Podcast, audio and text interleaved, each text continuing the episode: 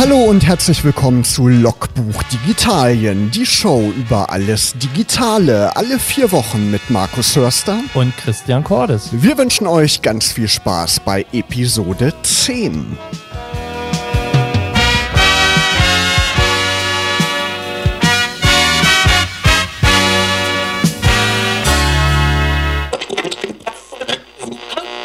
Auf und davon aktuelle Musik von Antje Schomaker und damit herzlich willkommen zu Logbuch Digitalien, Episode 10 heute, Christian. Wir haben gleich gezogen, Markus. Gleich gezogen mit dem iPhone. X oder 10, wir haben es auch erreicht. Genau. Wir sind auch im, im zweistelligen Bereich zum ersten Mal. Und wir waren schneller als Apple. Die haben da einige Jahre für gebraucht. Ja, stimmt. Wir noch nicht mal ein, ein, ein halbes Jahr jetzt. Nee, ein bisschen mehr. Bisschen mehr. Mai haben wir angefangen. Du hast recht. Genau. Was sagst du eigentlich immer? X oder iPhone X oder iPhone 10? Äh, gute Frage. Ich glaub, irgendwie überlegt man es sich immer ja, irgendwie, ne, wenn man das. iPhone ist iPhone. Genau. Zahlen sind unrelevant. Heute wollen wir aber nicht über das iPhone sprechen, sondern wir haben ein anderes, sehr relevantes und aktuelles Thema. Ne? Ja, genau. Also wir reden ja sehr viel in dieser ähm, Sendung über die Digitalisierung und sie verändert ja nicht nur unser Leben in Form von Geräten und Technologien, die wir nutzen, sondern auch unsere Arbeitsformen, unsere Arbeitswelten und haben dort natürlich einen riesengroßen Einfluss. Und das Thema unserer Sendung heute ist so ein bisschen Glaskugel lesen, Zukunft der Arbeit haben wir es genannt, mobiles Arbeiten im Kontext einer digitalisierten Gesellschaft. Und äh, dazu haben wir in der Region natürlich auch zwei Fachleute, die dazu sehr viel sagen können. Nämlich unsere Studiogäste, der Nadine Nobile und der Sven Franke. Hallo, ihr beiden. Hallo. Hallo. Schön, dass ihr da seid. Genau. Ähm, Ihr habt den Weg äh, in, den, in, in, den, in den Rebenring 33 zu Radio Okerwelle gefunden und wir wollen natürlich mit euch in dieser Stunde ein bisschen gucken, was, was ist eigentlich dieses New Work und was versteckt sich dahinter und ist das vielleicht auch nur eine neue Sau, die durchs Dorf getrieben wird oder, oder wa, wa, was ist das? Und ähm, ja, unsere erste Frage ist natürlich, ähm, ihr habt ja auch einen ein, ein Unternehmensnamen, der nicht äh, Firma Nobile oder Firma Franke, sondern QX. Und natürlich ist unsere Frage. Da sind wir wieder beim X, ne? Ja, da sind wir wieder beim X. Was ist das X und äh, was ist das Co? ist relativ einfach. Uns geht es darum, Organisationen zu unterstützen, wie sie zusammenarbeiten. Und das ist genau, dieses Co steht für Zusammenarbeiten. Und das X für die vielfältigen Art und Weise zusammenzuarbeiten in Organisation. Relativ einfach, einprägsam. Unsere erste Frage, so ein bisschen oder unsere zweite Frage ist, was ist für euch eigentlich der Begriff Arbeit oder wie würdet ihr Arbeit definieren und oder was, was ist so euer Verständnis? Wie, wenn jemand euch fragt, was arbeitest du denn? Ähm, wie definierst du das, was du da tust? Sehr spannende Frage und ich glaube, dazu hat auch jeder eine individuelle Antwort. Meine wäre, Arbeit ist für mich dann, wenn ich wertschöpfend tätig bin oder zumindest den Versuch unternehme, Wertschöpfung, ja, Wert, Wert, Werte zu schöpfen aus meiner Tätigkeit. Ähm, ich finde es zum Beispiel immer sehr traurig, wenn Menschen, die im Ehrenamt arbeiten, immer sagen, na, das ist ja keine Arbeit. Ja doch, ja, es gibt Menschen, die genau für ähnliche Tätigkeiten auch bezahlt werden. Und äh, mit diesem Blick auf Arbeit sieht man schon das, was wir tun tagtäglich, ist eben nicht nur Leben und Arbeiten, sondern die Arbeit versteckt sich eigentlich überall. Mhm. Wenn, wenn, du, wenn du sagst, Arbeit hat auch etwas mit, mit Schöpfen zu tun, dann ist ja praktisch deine Arbeitsbiografie am Ende eine Schöpfungsgeschichte. Ja, oh, ja. Richtig Oder? philosophisch, ja. Christian. Also, ja, das gefällt mir gut, das ja. gefällt mir, ja. Also wir, wir schreiben quasi Geschichten mit dem, was wir da tun. Ja, und ich glaube, darum geht es auch uns, Menschen in Organisationen zu zeigen, gestaltet eure Arbeit, gestaltet das, was ihr tut um auch de der eigenen Schöpfung auch wieder Herr und Herrin zu werden. Haben die Menschen denn da schon genug Raum für, auch ihre eigene Arbeit zu gestalten? Wie ist da euer Eindruck? Ich glaube, es gibt immer mehr Raum. Also wichtig ist, glaube ich, dass das auch kein Selbstzweck ist für eine Organisation, sondern dass wir immer stärker merken, Organisationen brauchen schneller Antworten auf den Markt, auf ihre Kunden und dadurch verändern sich Organisationen und dadurch entstehen Räume für Mitarbeiter. Und ich glaube, auch wir als Menschen haben uns ein bisschen verändert. Das, das erleben wir, glaube ich, tagtäglich in ganz vielen Kleinigkeiten. zum Beispiel dieses Thema Zeit nehmen wir anders wahr. Ich sage immer so schön, ja, wenn, wenn ich heute was bei Amazon bestelle, erwarte ich, dass es morgen da ist. Und genau so agieren Kunden jetzt auch mit Organisationen. Und, und so wie wir über Jahrzehnte erfolgreich waren mit Organisationen, die hierarchisch aufgebaut sind, können wir keine schnellen Antworten liefern. Und das ist genau die Herausforderung, vor der wir stehen.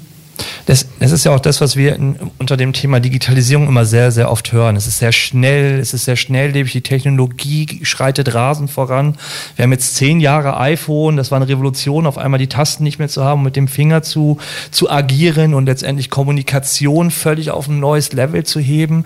Bei, bei dem Wort Arbeit und auch bei Arbeitskultur und alles, was so da dranhängt, Gewerkschaften, Arbeitnehmerrechte, Arbeitsschutz, das ist ein Riesenfeld.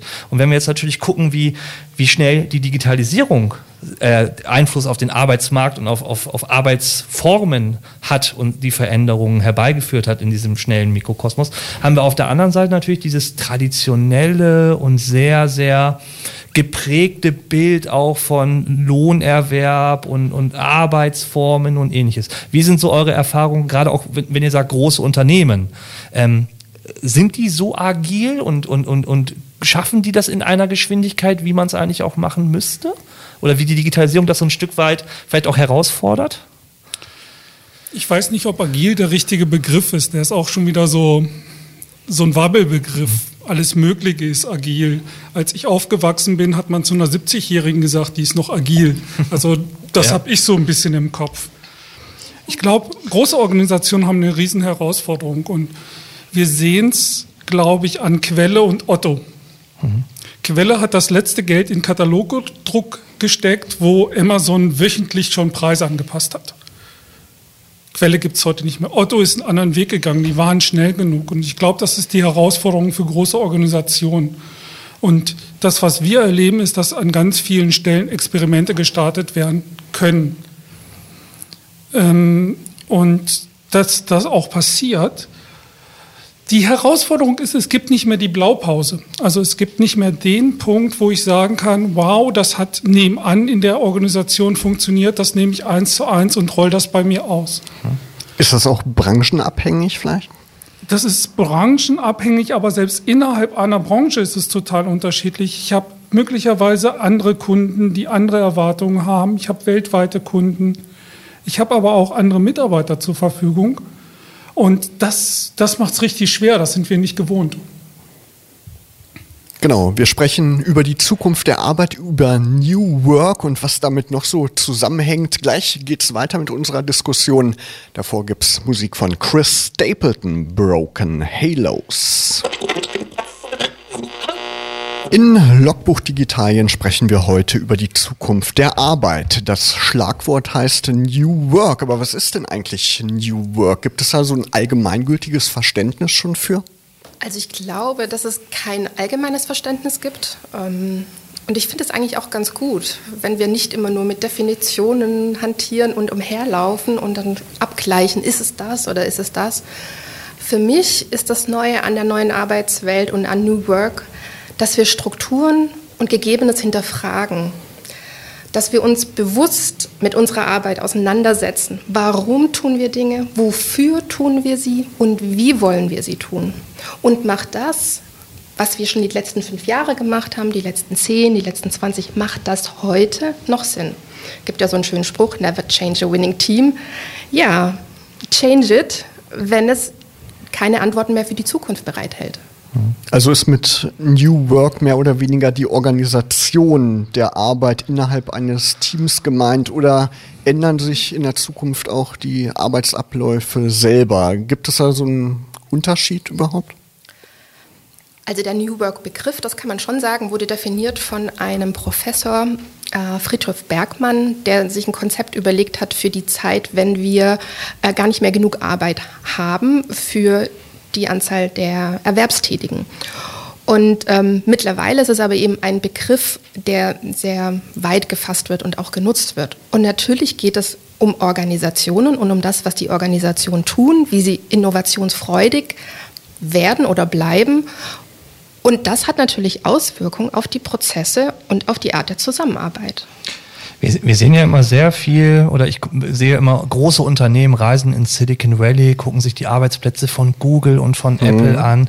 Bällebad, Kicker, Werkskantine, Feelgood Manager, immer diese ganzen tollen Sachen, die genau. man da sieht. Also und, Arbeitsumgebung, ja, da genau. braucht man gar nicht mehr nach genau, Hause gehen. Ikea Bällebad für die Erwachsenen äh, und genau. da kommt der Masseur an den Arbeitsplatz und ich gehe zum Friseur und ähnliches. Wenn ich nach Deutschland gucke, sehe ich das sehr selten. Ja. Und dann ist so der erste Placebo-Effekt, ich hänge mal meine Bürotür aus oder tausche sie von Holz auf Glas Glas, damit man durchgucken kann. Also für mich ist dann immer so die Frage, ähm, das, das, ist ja nicht genug. Also es, ist, es, es, kann ja nicht nur sein, dass wir an, an verschiedensten Außenstellen halt kratzen. So ähnlich wie es in den äh, 2000er Jahren in jeder Kreativagentur modern war, da musste ein Kicker hingestellt werden. Oder heute muss dann halt auch der entkoffinierte Soja-Kaffee-Latte unbedingt mit ausgeschenkt werden. Aber das, das verändert ja nichts eigentlich an den Mitarbeitern selber, sondern es ist ja auch, wie auch ein Stück weit gesagt hat, so eine, so eine unternehmenskulturelle Frage, die ich nicht, glaube ich, mit anderen ergonomisch geformten Sesseln oder einem Bällebad oder ähnliches verändere. Gerade auch bei großen Unternehmen.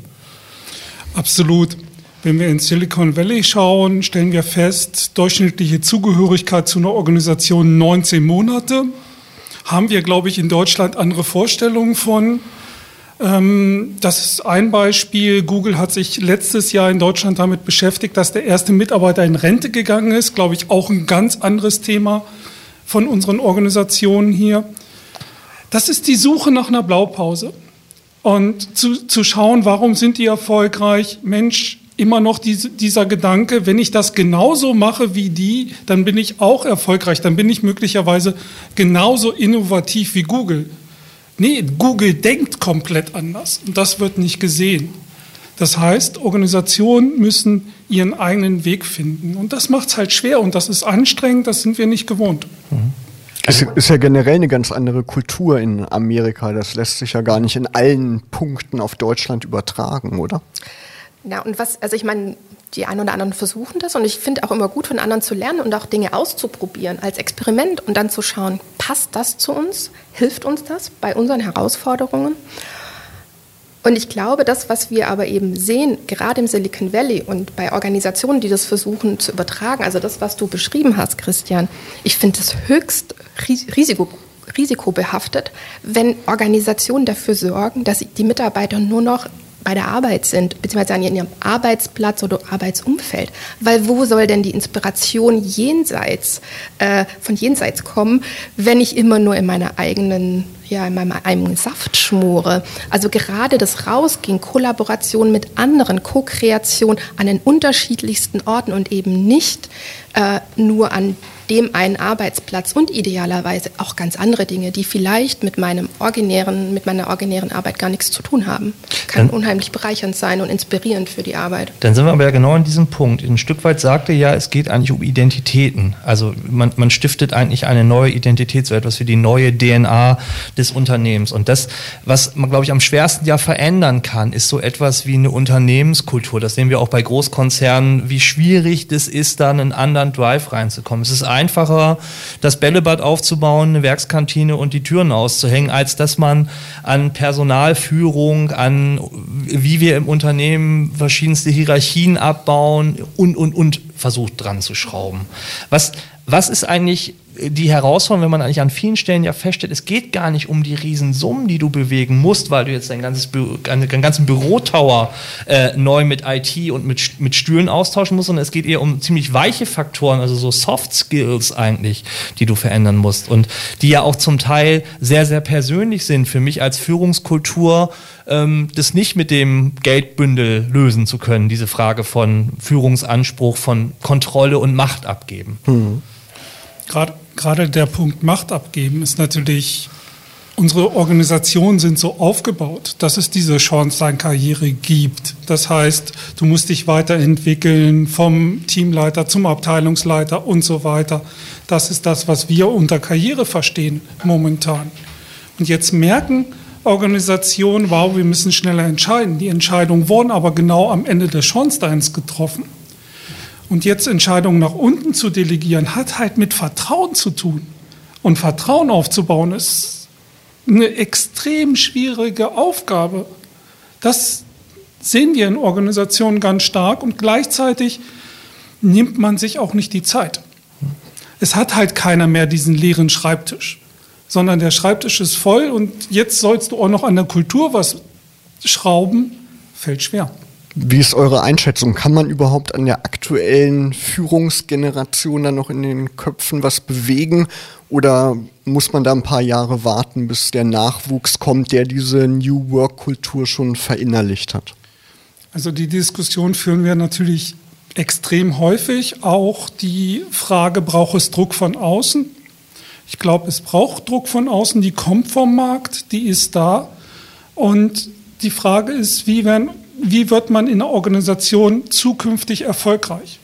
Und da kann die Organisation ganz klare Steps setzen und Entscheidungen treffen, wie zukünftig eine Karriere aussieht wenn wir so ein bisschen hören, es gibt ja Leute, die dieses, diesen, diesen New Work Way ja schon in irgendeiner Art und Weise leben und auch praktizieren.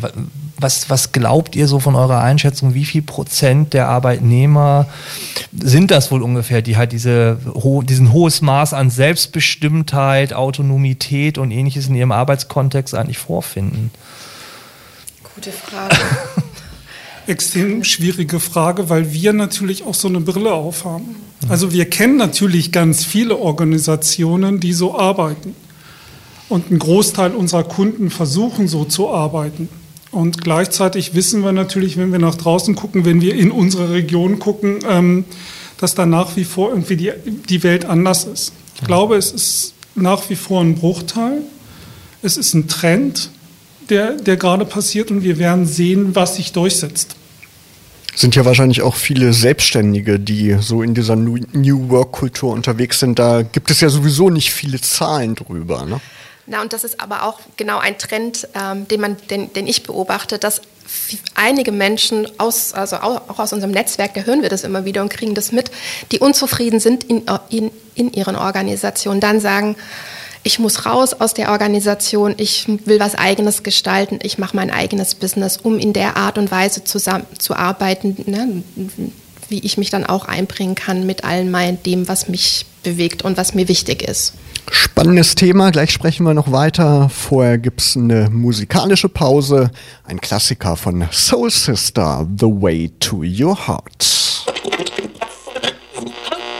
Ihr hört Logbuch Digitalien Folge 10 mit dem Thema neue Arbeit. Und wie wir gerade eben schon in der Diskussion äh, angerissen haben, das Thema und die Rolle der Gewerkschaften. Wenn sich so viel verändert und wir einen ja über Jahrhunderte, nee, Jahr, Jahrzehnte eher, aber Hunderte glaube ich auch schon fast. Oh, ja. Gewerkschaften sind auch schon über 100 Jahre alt, ja. Ein System haben, die ja praktisch die Arbeitnehmer schützen und jetzt ein Arbeitnehmer ein vollkommen anderes Selbstverständnis auch hat und vielleicht gar nicht mehr einen so hohen Schutzfaktor vielleicht braucht, weil sich Arbeit auch so massiv verändert. Wie ist dann diese neue Rolle der Gewerkschaften eigentlich zu sehen und wie erlebt ihr das gerade in so großen Konzernen, die naja auch traditionell sehr, sehr gewerkschaftsdurchsetzt und geprägt sind? Wenn ich mir so Volkswagen angucke, ein Organisationsgrad der IG Metall von jenseits der 95 Prozent Marke, würde ich mal tippen. Mhm. Äh, was macht das auch mit den Gewerkschaften? Sind die auch auf diese Identität Qualitätssuche vielleicht ein Stück weit in der Erfahrung, wenn man mit Großkonzernen spricht? Also ich glaube, die größte Herausforderung von Gewerkschaften ist die Individualität der Mitarbeiter. Also auch die haben Herausforderungen, wie kann ich das zusammenfassen? Und gleichzeitig geht es nicht ohne die Gewerkschaft. Ich habe seit ähm, gut zwei Jahren jetzt ein Projekt bei der Deutschen Bahn, wo es genau um diese Schnittstelle geht zwischen Arbeitgebervertreter und Arbeitnehmervertreter. Also wie arbeitet die Organisation mit dem Betriebsrat zusammen? Genau mit diesen Herausforderungen zu sagen, lasst uns mal hinschauen. Wenn wir das Betriebsverfassungsgesetz nehmen, da gab es die letzte Novellierung in den 70er Jahren. Da sah die Arbeitswelt definitiv anders aus. Nicht so digital auf jeden Fall. Naja, bis 77 musste der Mann noch der Frau erlauben, dass sie arbeiten gehen darf. Mhm. Wenn man das heute probiert, wird es, glaube ich, schwierig. Mhm. Und da zu schauen, ähm, der Geist des Betriebsverfassungsgesetzes ist super sinnvoll. Und gleichzeitig zu überlegen, wie übertrage ich den in den Zeitgeist. Also was muss, muss sich ändern? Das strahlt aus auf Betriebsversammlungen. Ich glaube, jeder, der arbeitet und auf einer Betriebsversammlung war, weiß, das ist irgendwie ein Format, was nicht mehr zeitgemäß ist. Also wie kann ich da Öffnung herstellen? Townhall-Meeting machen, offene Diskussionsräume stellen, damit auch der Betriebsrat weiß, welche Themen soll er denn in dem nächsten Zeitraum treiben. Das sind einfach Riesenherausforderungen. Oder gemeinsam innovativ, frühzeitig gemeinsam denken. Ich glaube, es wird viel stärker um ähm, Zusammenarbeit gehen und gleichzeitig heißt das schon harte Kante bieten. Aber dieses Thema, wir müssen den Mitarbeiter vor sich selber beschützen und was man so kennt, ich glaube, das wird schwierig. Habt ihr Einblicke, inwieweit die Gewerkschaften sich Gedanken machen über diese neue Situation? Ich glaube, da erleben wir wie bei den ähm, Unternehmen die komplette Bandbreite. Wir haben Gewerkschaften, die, glaube ich, von, vom Mindset her sehr weit vorne sind. Und wir haben Gewerkschaften, die nach wie vor äh, traditionell denken ähm, und sich auch so verhalten. Du hast ja auch, Sven, damals das Projekt Augenhöhe mit äh, begleitet und mit ins Leben gerufen und ähnliches. Und Augenhöhe ist ja auch so ein, so ein schöner Begriff. Also stehen wir eigentlich auf Augenhöhe? Also steht auch Arbeitnehmer und Gewerkschafter in diesem Kontext von New Work auf gleicher Augenhöhe oder haben wir, haben wir unterschiedliche Blickwinkel und Perspektiven, wenn wir das Thema der Veränderungen, die anstehen, eigentlich betrachten? Ich glaube, unterschiedliche Blickwinkel ist okay. Und gleichzeitig ähm, brauchen wir diese Augenhöhe. Und das, ist, das heißt ja nicht, dass man wirklich, wirklich die, dieselbe Größe hat, sondern natürlich muss man sich mal strecken und mal, natürlich mal auch entgegengehen. Ich glaube, darum geht's. Wir haben natürlich mit unserem Thema Logbuch Digital und unsere Sendung, da geht es sehr viel um Digitalisierung. Und wenn wir jetzt sehen, und du hast es vorhin schon mit kollaborativen Räumen und ähnliches halt auch beschrieben, dann hat natürlich Technik und die Möglichkeiten, die uns das Internet mit vernetzten Arbeiten halt bietet, auch natürlich einen Riesenraum. Also wenn ich nur daran gucke, Markus und ich produzieren unsere Sendung im Vorfeld immer mit einem Google Doc, ganz genau, klassisch. Über die Cloud. Über die Cloud, genau. wo wir unsere Themen und, und Sachen zusammensammeln. Ähm, wie erlebt ihr praktisch diesen, diese Mixtur aus ähm, Segen durch Technologisierung, die aber natürlich wahrscheinlich auch für einige gerade älteren Arbeitnehmer im Kontext von Arbeit vielleicht auch ein Stück weit ein Fluch sein kann. Weil ähm, ich, ich, es gibt diese Studie von McKinsey, dass man festgestellt hat, ähm, früher in der klassischen Verwaltung gab es die Aktenmappe und den Umlauf und bis ein Brief in der Poststelle angekommen ist, beim Sachbearbeiter beantwortet worden ist und wieder rausgegangen ist, hat es durchschnittlich sechs Tage gedauert.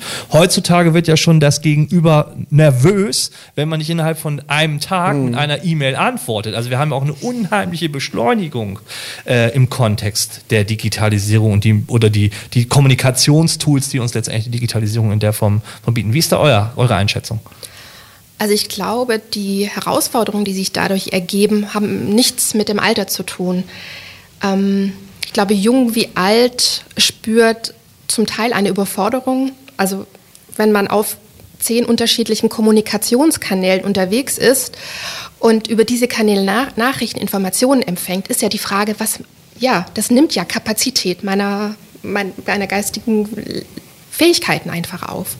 Und die Frage, die sich deswegen, und ich glaube, das ist auch das Neue mit an der neuen Arbeitswelt und was es braucht, wir müssen, äh, wir müssen lernen, selbstbestimmt in diesen Situationen umzugehen.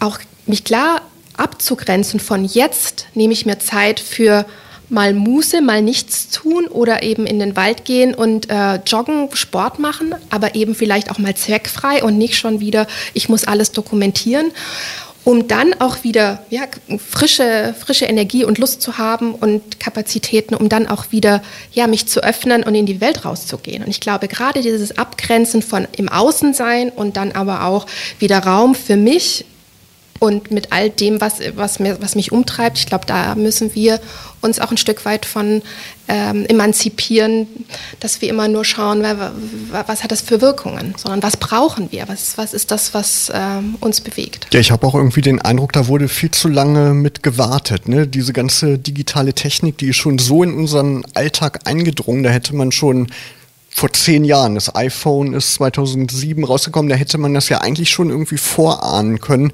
dass das irgendwann ein Problem wird und auch im Zusammenhang mit dem Arbeitsleben dass da so eine Vermischung stattfindet aus Arbeit und Privatleben, ne, was ja eigentlich gefährlich ist auch. Ne? Ja, und ich glaube, es braucht, es braucht auf jeden Fall ähm, Institutionen, Menschen, die andere dabei unterstützen, diese Abgrenzung zu schaffen. Und ein guter Ort wäre da in der Jugend und Kindheit an, anzufangen. äh, aber da sehen wir eben auch in Schulen, dass da, ich sag mal, die digitalen Kompetenzen jetzt auch nicht äh, immer direkt vermittelt werden. Aber was braucht es da? Es braucht da auch da Innovation, innovative Lernformen und dann auch das Erleben und ein bewusstes Erleben dieser unterschiedlichen Qualitäten von ich bin im Außen und ich, ich nehme ganz viel Informationen auf und wann brauche ich aber auch ähm, einen, einen geschützten Raum, um mich konzentrieren zu können äh, und an Themen zu arbeiten, arbeiten zu können. Und was braucht es dafür? Ich weiß noch, in dem Team, in dem ich zuletzt gearbeitet habe, da war das schon eine Herausforderung, ähm, zu sagen, Mensch, macht doch euer, bei euren Mails äh, den Alarm aus, dass ihr in eurer Arbeit nicht jedes Mal von einkommenden, reinkommenden Mails ähm, äh, gestört und abgelenkt werdet. Ja, und ich glaube, da muss jeder seinen Weg finden und ich glaube, das wird in Zukunft noch eine Herausforderung für die einen oder anderen. Genau, die ganzen WhatsApp-Gruppen stumm schalten, zum Beispiel Benachrichtigungen ja. ausschalten, habe ich auch irgendwie alles gemacht und da lebt man schon ein bisschen entspannter, auch wenn man dann trotzdem immer versucht, es zu gucken, weil dann sieht man ja, das ist fett gedruckt, da sind wieder neue Nachrichten, da guckt man dann doch hin. Aber da muss man wirklich so ein bisschen so ein Umdenken schaffen. Ja, Nadine, du hast dir einen Song gewünscht ja. und den Musikwunsch wollen wir jetzt natürlich auch erfüllen. Willst du selber ansagen? Ja, jetzt kommt von Depeche Mode Personal Jesus. Nossa. Ihr hört immer noch Logbuch Digitalien Folge 10 zum Thema New Work, neue Arbeit, Zukunft der Arbeit. Und äh, mit unseren beiden Gästen wollen wir natürlich noch weiter an diesem Thema diskutieren. Und meine nächste Frage oder meine nächste These so ein bisschen ist in die Richtung, wir leben ja im Land der ISO-Normen und der DIN-Normen und Zertifizierung. Ja, alles hat irgendwie eine Nummer oder eine, eine, eine Seriennummer, eine Arbeit 4.0, eine, eine fortschreibende Versionsnummer. Und die Frage ist dazu, gibt es vielleicht schon so etwas wie ein Manifest zu dem, was New Work und diese New Work-Bewegung ist? So etwas wie die, das Anwendungshandbuch oder eine vorbereitende ISO-Norm. Genau, oder die Bibel der neuen Arbeit. Also die Blaupause der neuen Arbeit. ja. ähm, die gibt es nicht wirklich, aber es gibt das Agile Manifest. Also der Agile-Begriff wurde da, da definiert. Spannenderweise wurde das 2001 schon rausgegeben im IT-Bereich, weil man gemerkt hat, Wasserfallprojekte, die über zwei Jahre geplant sind, erfüllen irgendwie nicht so richtig das Ziel, beziehungsweise ja, sie werden erfolgreich beendet in der Regel. Die Frage ist, ob sie noch das erfüllen, was der Kunde will. Das immer seltener. Und spannenderweise, wir hatten vorhin das Projekt Augenhöhe angesprochen, Filmprojekt. Die erste Idee war, ein Manifest wirklich zu schreiben und zu sagen, wir brauchen sowas ähnliches wie ein agiles Manifest, wo wir sagen, und wer das agile Manifest kennt, weiß, das ist eher vergleichend. Also wir wollen eher das als das und nicht mehr so, wir schreiben jetzt genau fest, wie es sein soll, sondern Spielräume zu definieren. Ähm, das war die Idee. Rausgekommen sind irgendwie drei Filme am Ende des Tages. Ähm, nee, es gibt sowas nicht. Und ich glaube, es ist auch nicht sinnvoll, sondern ähm, wir erleben es vielleicht so ein bisschen bei dem Thema Holokratie. Da gibt es ein Buch, da gibt es einen Normierungsprozess, da kann ich mich zertifizieren lassen. Und alle Organisationen, die das ausprobiert haben, leben es so nicht mehr, haben es modifiziert, haben es angepasst. Also auch das ist für mich so ein, so ein Versuch gewesen einer Blaupause, wo man erlebt, es funktioniert nicht mehr natürlich ist auch in diesem Kontext von, wie wir Arbeit neu sehen, das, oder leben auch oder auch anwenden, ein Stück weit auch so diese Frage nach Ethik und Moral. Also es gibt ja diese, wenn dir das Leben ähm, Zitronen gibt, mach Limonade raus. Oder irgendwann kannst du auch einen Mitarbeiter nicht mehr melken und ausbeuten, weil dann ist er ausgequetscht. Wie verhält sich das? Also gibt es so etwas wie, wenn du sagst, es gibt nicht die Blaupause und es gibt keine klassischen Gesetze oder keine Normen, aber irgendwie muss man sich doch mit dieser Fragestellung von, von Werten, vielleicht auch so unter dem Aspekt von Ethik und Moral, wo so vielleicht ein Stück weit auch Grenzen oder die, die natürlich auch ein Stück weit flexibel sein können. Aber gibt es so, so den kleinsten gemeinsamen Nenner vielleicht, auf den man sich so ein bisschen runterbrechen kann, wo man sagen kann, wenn du das zumindest ansatzweise lebst, dann geht das schon so in die Richtung? Also spontan kommt mir gerade der Gedanke vom ehrbaren Kaufmann. Eine sehr alte Tradition. Ähm, ein Handschlag gilt. Man geht respektvoll, wertschätzend miteinander um. Ähm, und ich glaube, wenn man sich an solchen Dingen, die, also wie äh, orientiert, wie, äh, wie möchte ich dann, dass, dass mit mir umgegangen wird, wenn wir an, uns an solchen einfachen Regeln äh, halten, dann ist ja mal die Frage, was bedeutet das für jede Interaktion? Und ich glaube, wenn wir eben Ethik unter dem Gesichtspunkt von zum Beispiel auch Nachhaltigkeit begreifen als etwas, was, äh, was eine Pflicht ist, also wo auch der ehrbare Kaufmann, äh, so in meiner Erinnerung zumindest, eben auch, wo das Eigentum verpflichtet, dann muss ich dadurch mehr schaffen und nicht Dinge kaputt machen. Also auch Stichwort Umwelt. Ja, was, was bedeutet das im Sinne der Nachhaltigkeit, wenn ich, äh, wenn ich produziere? Wo kann ich äh, ressourcenschonend agieren?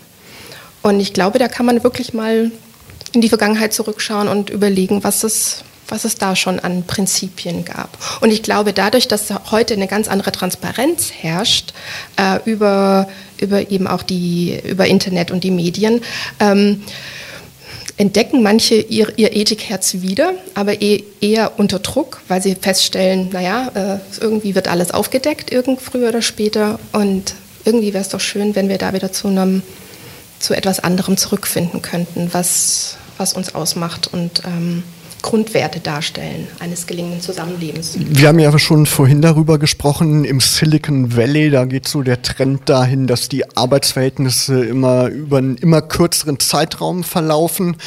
Und gerade so im Kreativbereich geht die Entwicklung ja auch dahin, dass viele selbstständig tätig sind. Und da kommt natürlich die Frage auf, wie sieht das mit Absicherung aus? Wie sieht das mit Absicherung auch für das Alter aus? Und gerade in diesem Kontext, da wird ja immer wieder mal diskutiert, wie sieht es aus mit einer Sozialversicherungspflicht für Selbstständige? Wie seht ihr das? Müsste das in dieser New Work Economy, in dieser neuen Arbeitswelt eingeführt werden, damit das überhaupt funktioniert und damit die Leute wirklich auch mit einer guten, mit einem guten Gewissen da reingehen können und auch irgendwie eine Zukunft für sich sehen im Alter? Ich glaube, das wird diskutiert werden. Ich glaube, wir werden auch viel stärker das Thema bedingungsloses Grundeinkommen diskutieren müssen. Da bin ich überzeugt von. Und gleichzeitig ist es, glaube ich, hat das auch was mit Wert zu tun. Also für welchen Wert bin ich denn bereit, mich auch zu verkaufen? Also ich erlebe das ganz viel in, in dem Freiberuflerbereich, wo ich echt sage, wow, warum machst du das? Ähm, ich glaube, auch da muss man für sich eine Ethik entwickeln und für sich ein Modell entwickeln. Das wird ganz wichtig sein. Wer sich mehr mit dem Thema beschäftigen möchte, ähm, habt ihr da Tipps? Also gibt es irgendwie, wie man mehr mit dem Thema Zukunft der Arbeit, New Work in Kontakt kommen kann? Gerade hier in der Region äh, 38, wie wir so schön sagen. Genau. ja, wir haben demnächst eine zwei oder zwei Veranstaltungen, zumindest, also es gibt sicherlich auch noch mehr, aber zwei Veranstaltungen, die wir mit kuratieren. Das ist zum einen das New Work Pop-up. Äh, das machen wir in der Pop-up ähm, Markthalle. In der Markthalle, genau in Wolfsburg. Bei dir, lieber Christian, da freuen wir uns schon drauf. Und zwar am 8.3. abends um 19 Uhr. Also wir sind alle herzlich willkommen zum Pop-Up Space. Könnt euch gerne über Xing zu der Veranstaltung anmelden.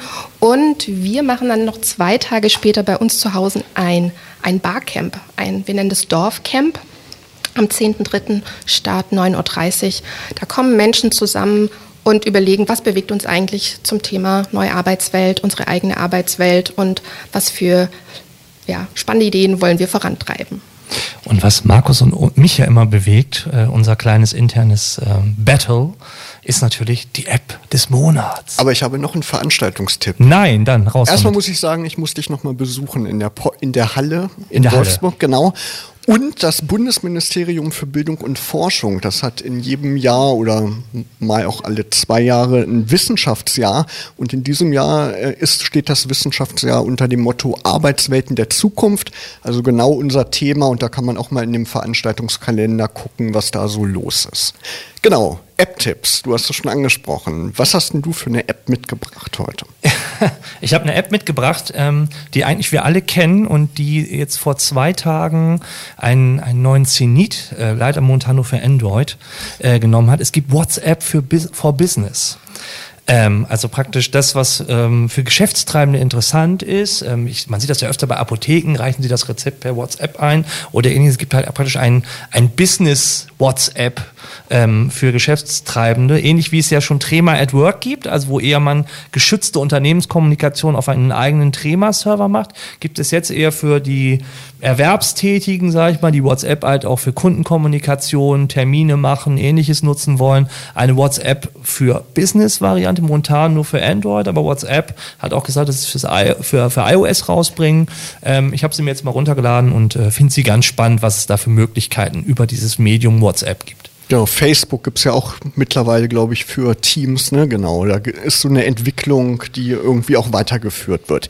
Ich habe heute eine alte, aber immer sehr hilfreiche App dabei, und zwar die Öffi-Haltestellen-App. Wenn man mit öffentlichen Verkehrsmitteln unterwegs ist, nächsten Monat bin ich wieder in Berlin unterwegs und da ist das echt ein Lebensretter. Da braucht man nicht die ganzen Fahrpläne auswendig können oder die ganz umständlich an den Haltestellen lesen, sondern gibt's ganz praktische Balken, die ja Diagramme und dann kann man sich hin navigieren, wo man sich hin navigieren möchte. Wann hören wir uns wieder, Markus? Wir hören uns wieder am 27. Februar. Das ist natürlich wieder ein Dienstag, live auf Radio Okabelle um 19 Uhr. Auf jeden Fall bedanken wir uns nochmal bei unseren Gästen, bei Sven und Nadine. Schön, dass ihr da wart. War eine interessante Diskussion. Können wir gerne irgendwann nochmal weiterführen. Das ist ja ein Thema, was uns immer weiter beschäftigen wird. Christian, du bist beim nächsten Mal natürlich auch wieder mit dabei am 27. Februar. Natürlich. Genau, Markus Hörster und Christian Cordes sagen bis dahin Tschüss und wünschen euch eine schöne digitale Zeit.